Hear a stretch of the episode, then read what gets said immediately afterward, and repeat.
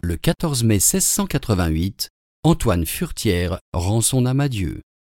Diffusia.fr vous invite à écouter un extrait de son poème intitulé D'un buffle.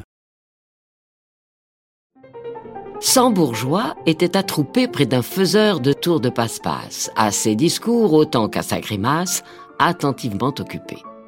Ce charlatan leur comptait cent sornettes pour vendre de son baume et de ses savonnettes, et les prêchait avec tant d'agrément que ces gens d'esprit imbécile le croyaient aussi fortement que s'il eût dit parole d'évangile.